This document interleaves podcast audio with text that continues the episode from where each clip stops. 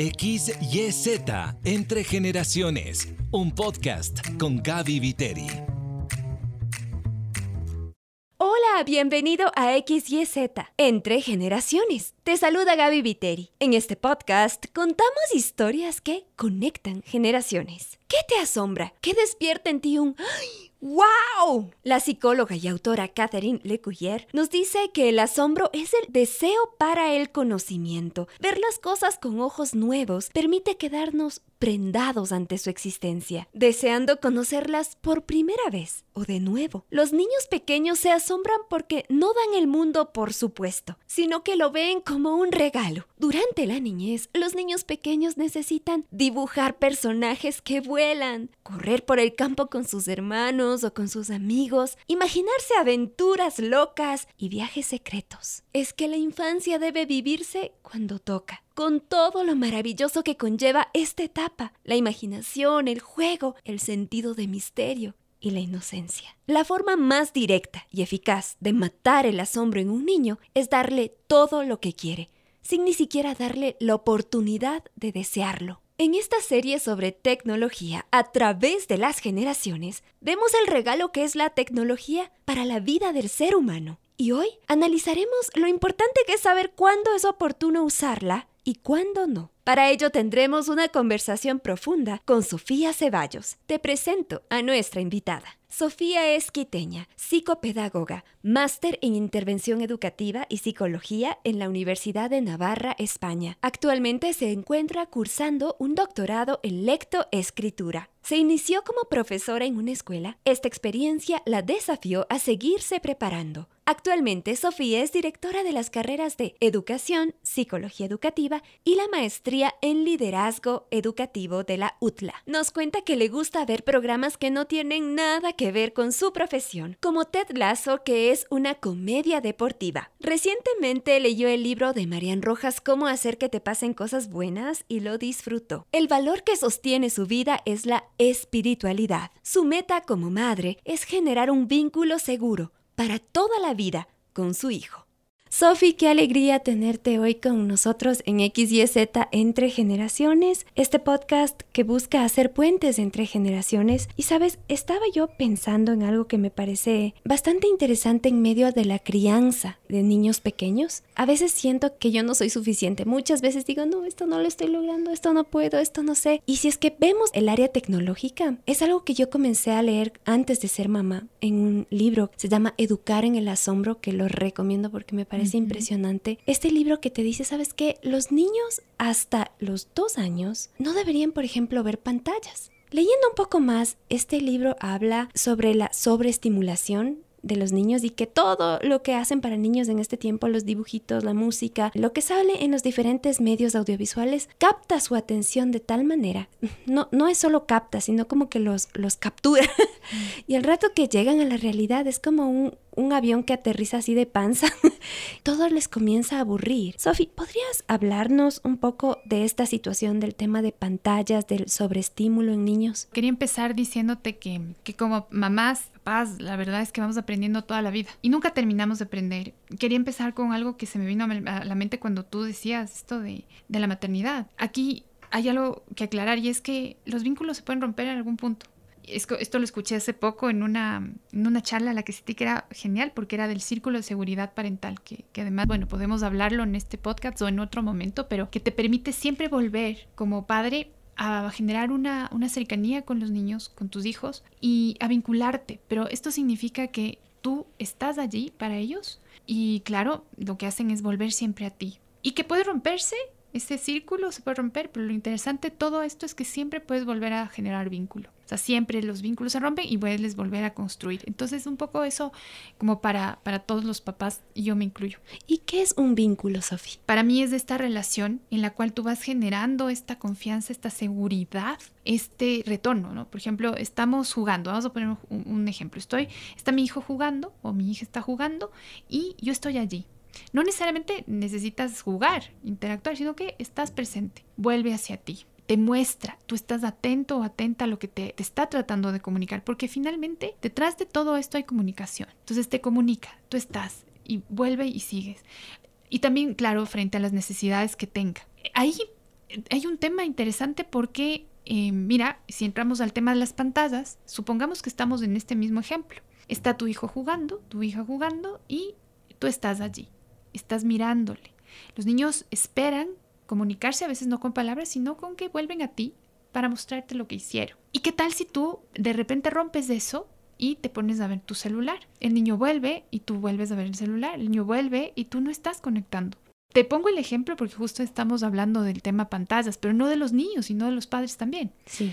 Entonces podría ser que ahí pues hay una desconexión. Y no con ello digo que los padres tienen que estar 100%, no, los papás también necesitan un tiempo fuera, necesitan descansar, necesitan, por favor, eso evidentemente, pero la idea es que tú puedas conectarte a través del juego, que es una gran opción con los niños y generes vínculo, a través de lo que ellos te están diciendo, a través de sus necesidades, a través de validar emociones, de, entender el berrinche, a través de los límites. O sea, todo esto te genera un vínculo. A veces los papás podemos estar en una situación compleja y eso pasa. Sí, podemos estar inmersos en temas eh, laborales de estrés alto o en la misma familia con situaciones difíciles a nivel de pareja, posiblemente también suceda. Y eso puede ser que te hagan desconectar con la presencia de los niños, de tus hijos.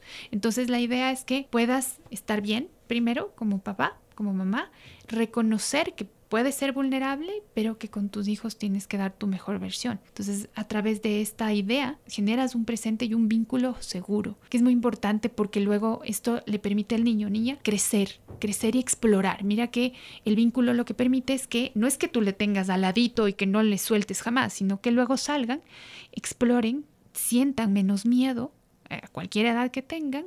Hay edades más chiquitas donde tienen más miedo, obviamente, más pequeñitos más miedo, pero que luego puedan explorar con seguridad.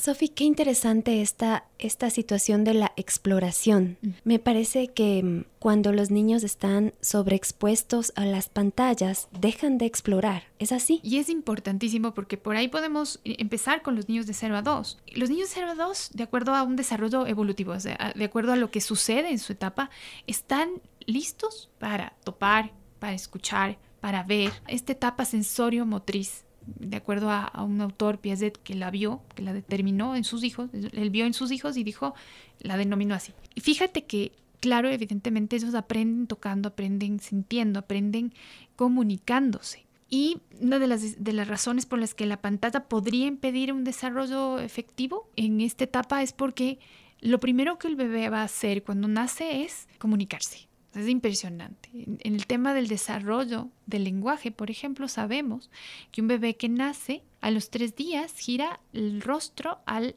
sonido que emite su mamá. A los tres días. Ya está moviendo. Se engancha con la cara de la mamá o con el rostro humano. Una de las cosas que más le agrada es el rostro porque hay contraste. Ojos, brillo de los ojos cuando abres y cierras. O sea, eres es el mejor entretenedor cuando nace un bebé. Entonces, esta es una de las cosas más elementales. Y luego viene una comunicación muchísimo más hermosa en la cual está madre e hijo.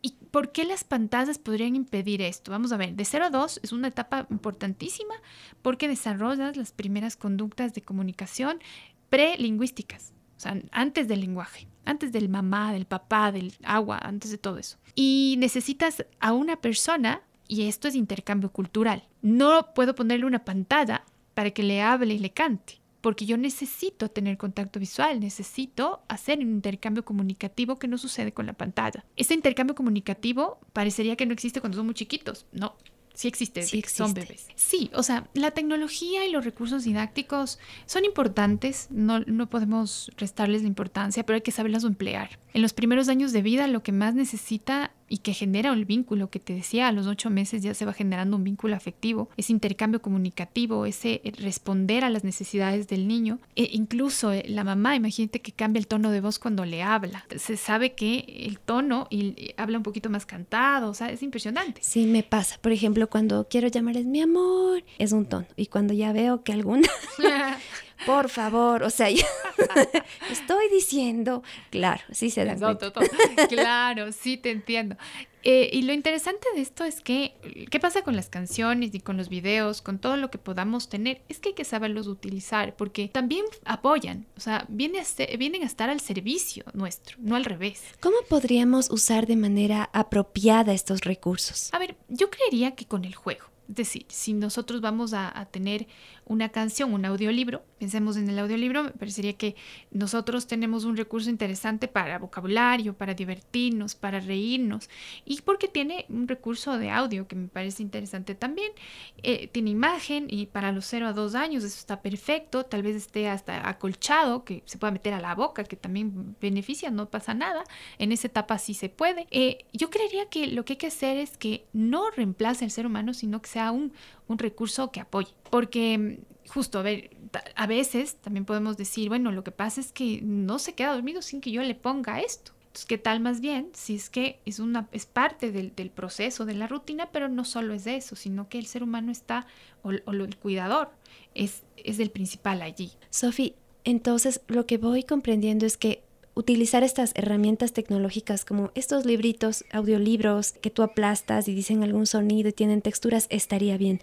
Otra cosa sería, por ejemplo, ponerle los dibujitos animados en la tele directamente. ¿Cómo ves eso tú? Me voy a centrar más bien en el celular, porque creo que la tele, además que tiene una mayor distancia y perjudica menos a la visión, por ejemplo. La, la televisión es menos perjudicial que una pantalla pequeñita. Yo pensaría que sí, porque además ya sabemos que genera miopía. Estás tan cerca de la pantalla que no hay una distancia. Si hablamos de salud, definitivamente es mejor la tele, o sea, mejor a, distancia que veas, a que el niño vea a distancia, que esté súper cerca del, del, celular, ¿no? Que la pantalla está súper cerca. ¿Qué pasa en la crianza? O sea, fíjate que tú, tú hablabas del tema alimentación que me pareció clave y a veces decimos, bueno, es que no comes sin ver eh, el celular, ok, pero estamos en la mesa y nadie más interactúa y ya no estamos interactuando, ya no conversamos, ya no nos reímos, ya no, ya no hay un intercambio cultural. Siempre, siempre pensemos en que tiene que haber ese intercambio. Y ahí es cuando yo me preocuparía, pero también detrás porque en esta etapa, 0 a 2 años, es innecesario.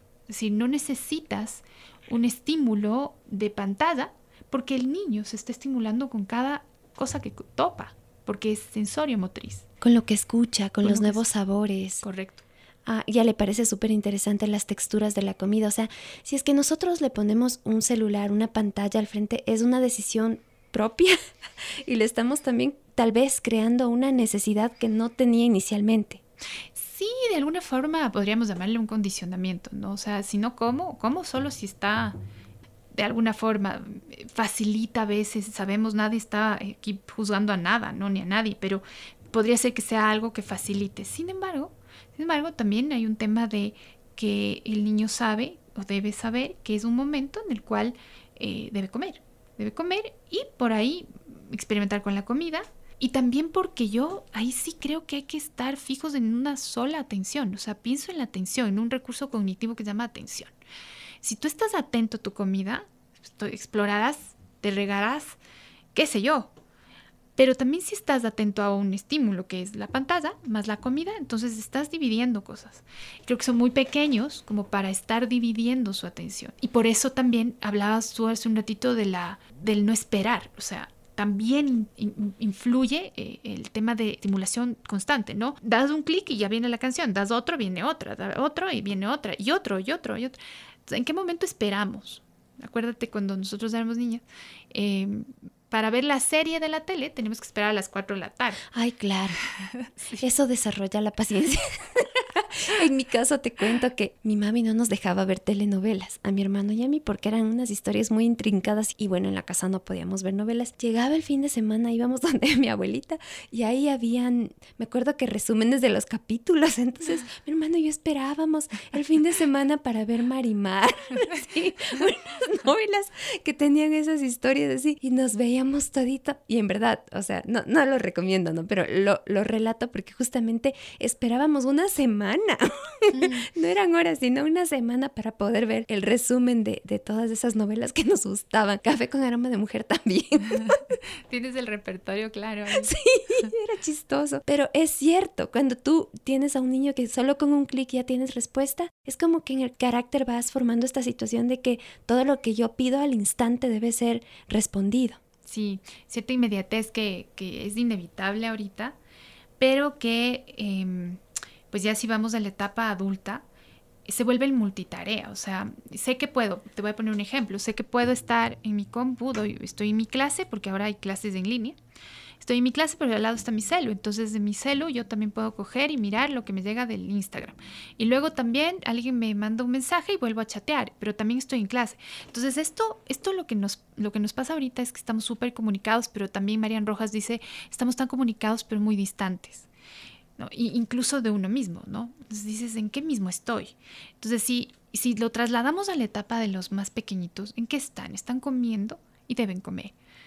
Luego habrá un tiempo para los papis que decidan de ponerles un momento la canción, la, granja de seno, que yo me acuerdo que le poníamos a, mi hijo en algún punto, pero es, es un tiempo para cada cosa. Eh, porque si no luego te acostumbras de esto, a esto no parar, o sea, no paro nunca. ¿Cuándo haces pausa? Sofi, quisiera que profundicemos un poquito en este tema de la atención, porque me parece que ahora es como súper bien visto que seas multitasking y puedes hacer muchísimas cosas al mismo tiempo. Pero, ¿sabes que yo escuché un estudio que decía em, que esto en realidad no es tan bueno porque al final es como que haces tantas cosas al mismo tiempo que no terminas haciendo nada con calidad y hasta el final.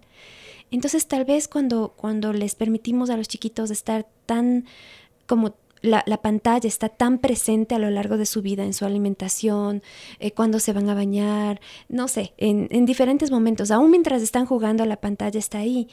Tal vez les queremos decir que ellos pueden hacer muchas cosas al mismo tiempo, pero no ponen atención a nada. ¿Cuán crucial es este asunto de aprender a poner atención? A ver, ahí hay un tema importante de reconocer y es que los niños van desarrollando sus procesos cognitivos y, los procesos cognitivos o llamadas, hay, unas funciones que las voy a denominar, que se denominan, mejor dicho, funciones ejecutivas. ¿Qué son estas?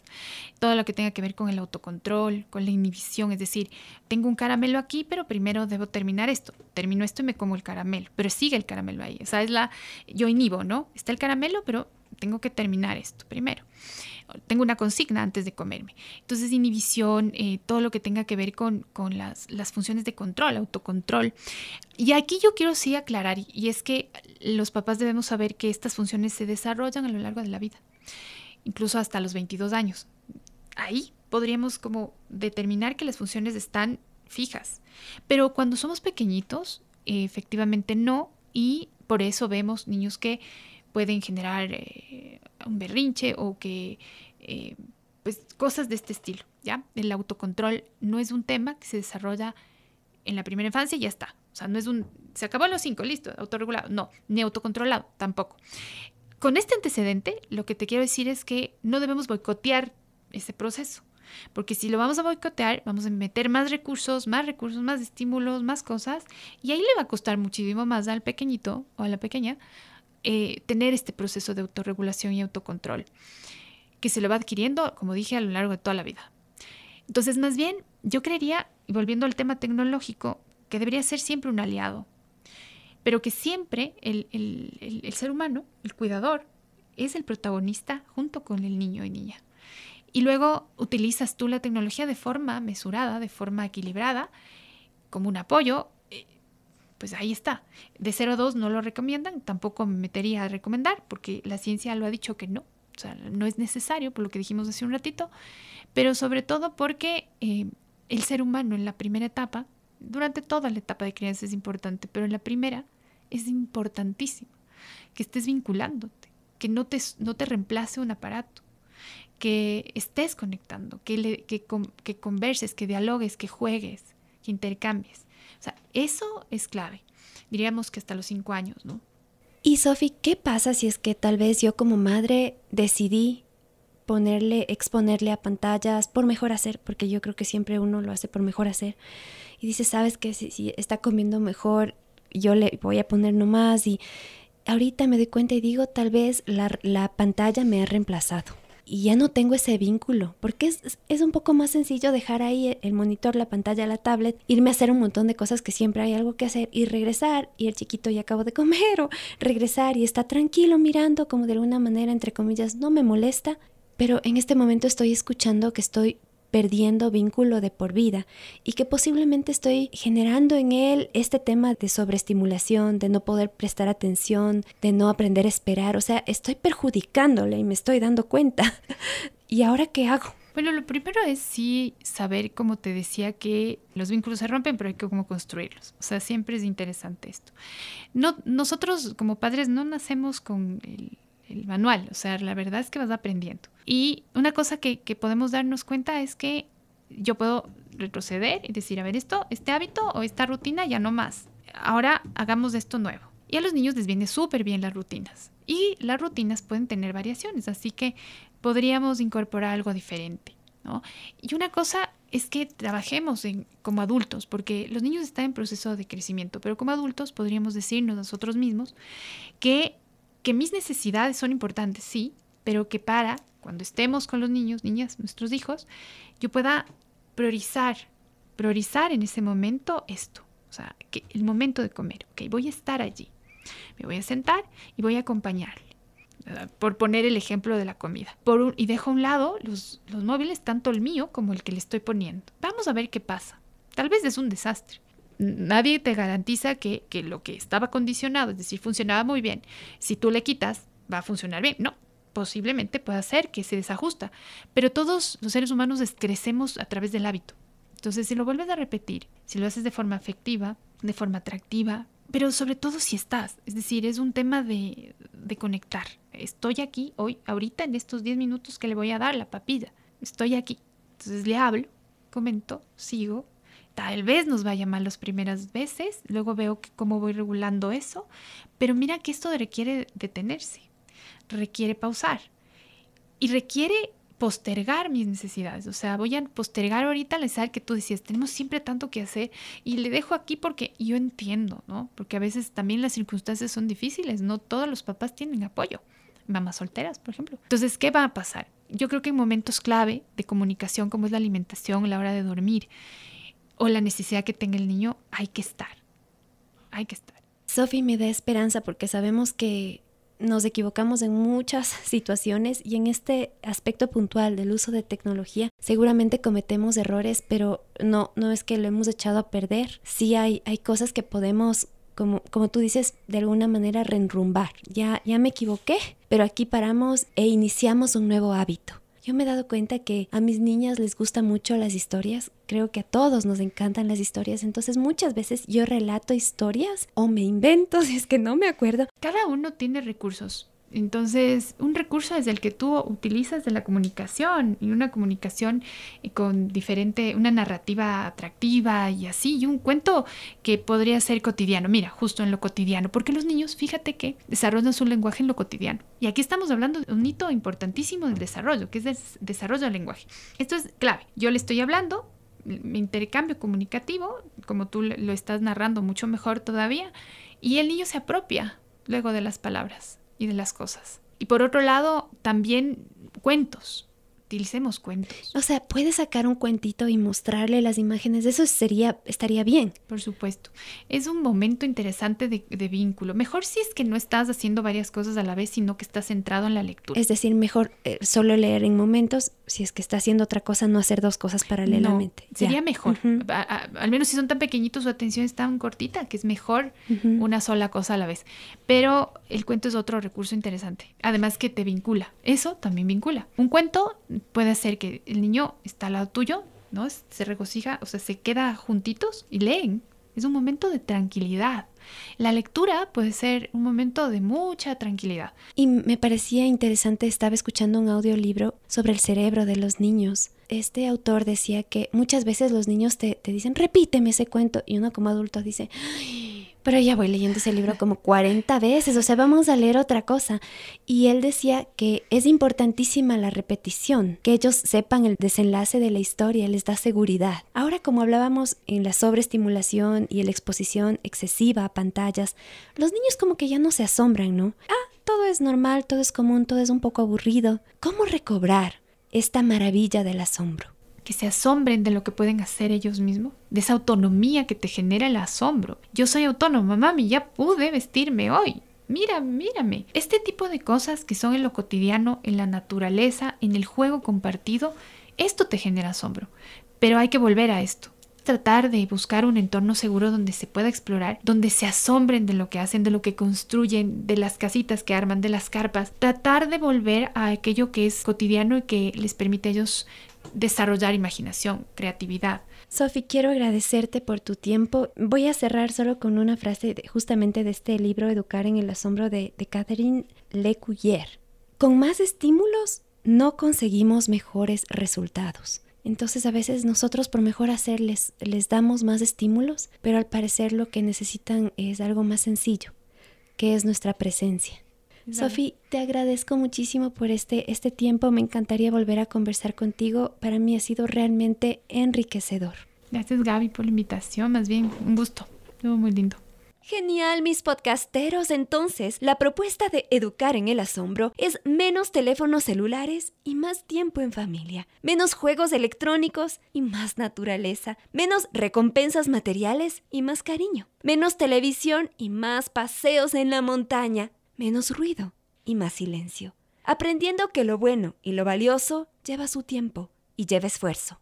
Y el desafío de esta semana es revisar en qué momento de tu día el teléfono celular está creando desconexión con tus hijos, tu esposo, tus hermanos, tus padres, tus abuelitos, tus amigos, tus compañeros y crear un nuevo hábito. Este es el reto. Si antes tenías el celular en la mano mientras comías en familia, ahora antes de ir a la mesa, lo colocas en una canasta lejos de tu vista y disfrutas de una conversación a diario con los tuyos. Entonces ya tienes el desafío planteado. Por favor, en este momento comparte este podcast con tus contactos. Eso significa un mundo para mí. También te invito a dejar un comentario en la plataforma en la que tú nos escuchas. Te espero la próxima semana. Gracias por ser de aquellos que transforman el mundo, de aquellos que conectan generaciones. XYZ Entre Generaciones con Gaby Viteri. Una producción de HCJB.